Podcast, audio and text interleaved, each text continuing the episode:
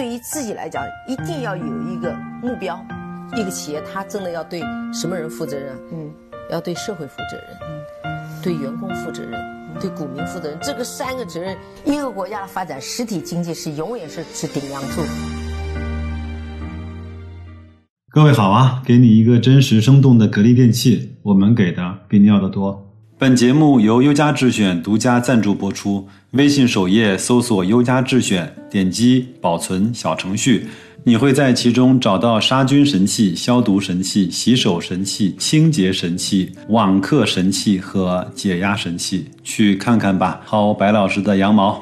我相信各位经历了这一周的行情啊，那个心态应该是跟我一样的。我们区区在人世间几十年，怎么就遇见了那么多百年一遇和见证历史的时刻呢？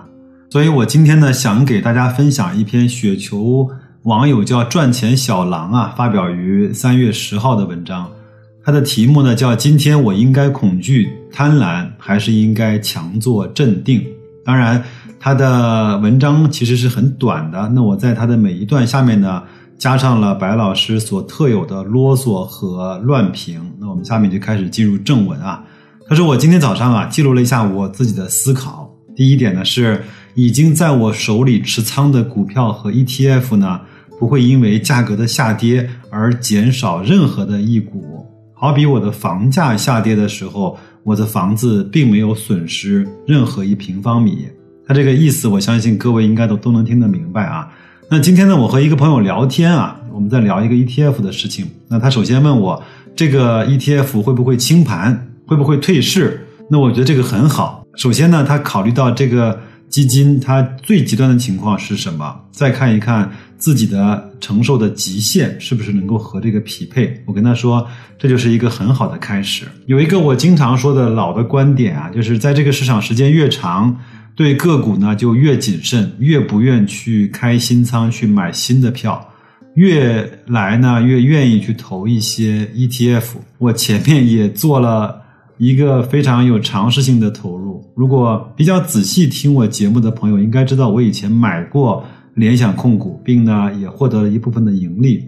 因为对这个企业呢也相对比较了解，也和在这个企业工作的过的朋友呢聊过天，也知道他们在干什么。突然有一天呢，我看到了港股啊，它的 PB 呢就是市净率啊来到了零点四倍，股价呢已经破了上市以来的新低。那我呢又开始手贱，又忍不住呢又开始买了一些。到了今天周四收盘的时候，它的市净率就跌到了零点三几。我相信各位应该买的股票很少有在这个估值区间徘徊的吧？哪怕是我们中国最不被看好的银行股，也应该在零点五、零点六、零点七啊。它基本上就在零点三几的市净率，我也是活久见呐。当然。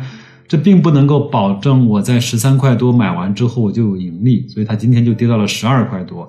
而且呢，我也不知道它什么时候会涨到我的成本价之上。港股的这种恐惧的情绪啊，要远远凶残过 A 股。好的，关于个股呢，我们就少说一些，少谈，对大家以防造成不好的影响。在这种外部因素居多的这种市场下跌面前呢，有时候我们在想。企业本身的质地啊，并没有发生根本的改变。用我的话说啊，至少没有到了一个要重构的程度。业绩当然可能会差一些喽，那就差一些呗。如果格力差，那么别人也会差。我坚决不相信格力差的情况下，海尔、美的老板奥克斯就能够独善其身。所以想明白了这个道理，那么有钱就再买点儿。反正我在五十九块四毛五和五十八块四零两个价位也都分别买入了一点格力。那么下一个买入的，那就是在五十七块三毛五这样的一个价位。我估计很多人听完啊，就知道我在股票的买卖价格上有比较强烈的强迫症。其实也不是啊，很多人对买股票怎么去输入那个价格会纠结会。犹豫，那我呢就让自己用了这样的方法，也算是相对省事儿吧。比如说，我会在三十七块两毛一、四十九块三毛六、四十八块三毛二这样的价格去买入股票，到了就到了，没到那也无所谓，至少自己别纠结。所以也比较简单啊，只要会乘法口诀，就基本上会买股票了。我们再来看一看作者所说的第二点。他说：“我来股市的时候呢，终究不是为了赚现金，而是为了赚股权。把自己呢想成一个小地主，把每一手股权或者 ETF 呢当成一块小的田地。当田地的价格下跌的时候，是卖出田地，还是趁机收购田地？一定程度上决定了老去的时候，我将成为长工还是地主。我对这点呢。”非常的赞同。我们其实也不是为了赚股权，而是为了赚每一股股票所对应的那个权益、所对应的资产、所对应能够产生的现金流。那每一股的股票呢，就代表着我们对这个企业拥有的这种分享权和一部分的拥有权。每每到这个时候呢，我就想到了那些所谓的明星基金呢，在发售的时候呢，市场上的钱呢趋之若鹜，全部都拥过去去买。还买不到，还要去配售百分之五啊，这种极为惨绝人寰的比例。那么为什么不去买这些好企业的股权呢？难道那些人就对那个基金经理的了解就比这些大白马更好、更透彻和更全面一些嘛？我相信知道我的人就会知道，我坚决不会去买任何的主动型的基金，尤其是那些明星经理打理的产品。我其实知道，有的基金公司为了捧红一个明星的基金经理啊，他所用的这些手法和手段，呃，是非常所让我们不齿的。我我自己呢是很难接受的。那与其要去分辨这样的林林总总，还不如用一个更简单的方法来去打理我们的投资。如果各位你还不明白呢，请出门右转啊，找一下。我那期别瞅傻子瞅地的节目，当然这个比喻啊是唐朝老师说的，那我呢也引用了很多次了。当市场价格暴跌的时候呢，或者是暴涨的时候呢，你的田地其实没有发生根本的变化，它依然会每一年给你产出粮食，这个才是我们拥有这块田地的终极的目标。当然，很多年以后呢，突然来了一个傻子，愿意花超高的价格去买入你这块地的时候。那就卖给他吧。显然，这个时刻不是那个把田地卖给那个出超高价的傻子的时候。现在呢，是有人吓你啊，说这块田地呢以后就不再产粮食了，你要不然就低价亏钱卖给我算了。我经常啊对我儿子说，我说你爸这个人呢有点笨，但是肯定不傻，所以像投资这种事情，我肯定是不会上当的。第三。所有人都夺命而逃的时候，你不能够盲目自信，更不能够用所谓别人的恐惧、我贪婪来阻挡趋势。这个时候的抄底，抄到小李飞刀的概率更大。这个观点呢，我就不再做赘述了。我在二月三号的节目里面已经表达的非常清楚了。第四，不管风暴有多大，都当成没有这场风暴来对待。只是按照预设的估值计划来做，没跌到估值就不出手，跌到估值的位置就买入，就这么简单。剩下的交给时间，交给计划。好资产总归会赚钱的，或许几个月，或许三五年，我等得起。投资啊，就是这么回事儿。计划我的交易，交易我的计划，以不变应万变。同意。白老师在做定投或者是网格计划的时候呢？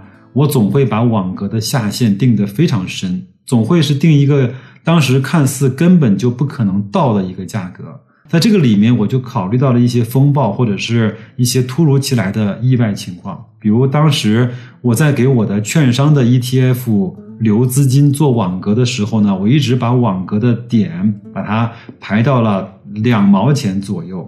当然，我买到了六毛钱左右，它就再也不肯往下跌了。反而是一路就涨回到了一块钱。同理呢，在市场疯狂的时候，你本来想在一块五的时候卖，那我劝你呢，再和市场一块儿共同的癫狂一下，可能你能够卖到两块三去。现在说这个呢有点早，到那个时候你就会知道，和现在市场的恐惧一样啊，当时人的疯狂也会让你瞠目结舌的。这么多年以来啊，人类。从历史中学到的唯一的教训，就是人类没有从历史中吸取任何的教训。大家请先不要怼我，这句话是黑格尔说的。你要怼呢，就去怼他去。第五，也是最后一点，任何的时候呢，手握现金都很重要。暴跌的时候，融资的会比没融资的更担忧。一直留存三成多的子弹，这几天或许能够发挥一些作用了。这是作者自己的情况啊。再提醒自己呢，即使猎物都在身边奔跑，触手可及，也不能够把子弹通通的都打光，留一些子弹为后面可能会有的更大的风暴。白老师的感受呢是说，满仓啊，子弹打光被套百分之三十的感受是非常非常奇妙和非常非常令人难忘的，请你们不要问我是怎么知道的，好吗？作者最后一句话说：“做对的事情，把事情做对。”疫情会过去，暴跌也会过去。我们唯一能做的是保护好自己，既戴好口罩，也看紧资产，安全的活下来。我希望我们都能够像这位作者叫赚钱小狼一样的，在这样的情况下，还能够自己手持计划啊，把握住好的资产，还能够对自己说那些清醒的时候应该能够明白的道理。我相信我们都能够熬出这段的风暴圈，到了那个。阳光洒满大海，海面的风平浪静的美好的风景。那就这样，祝各位周末愉快，投资愉快，再见。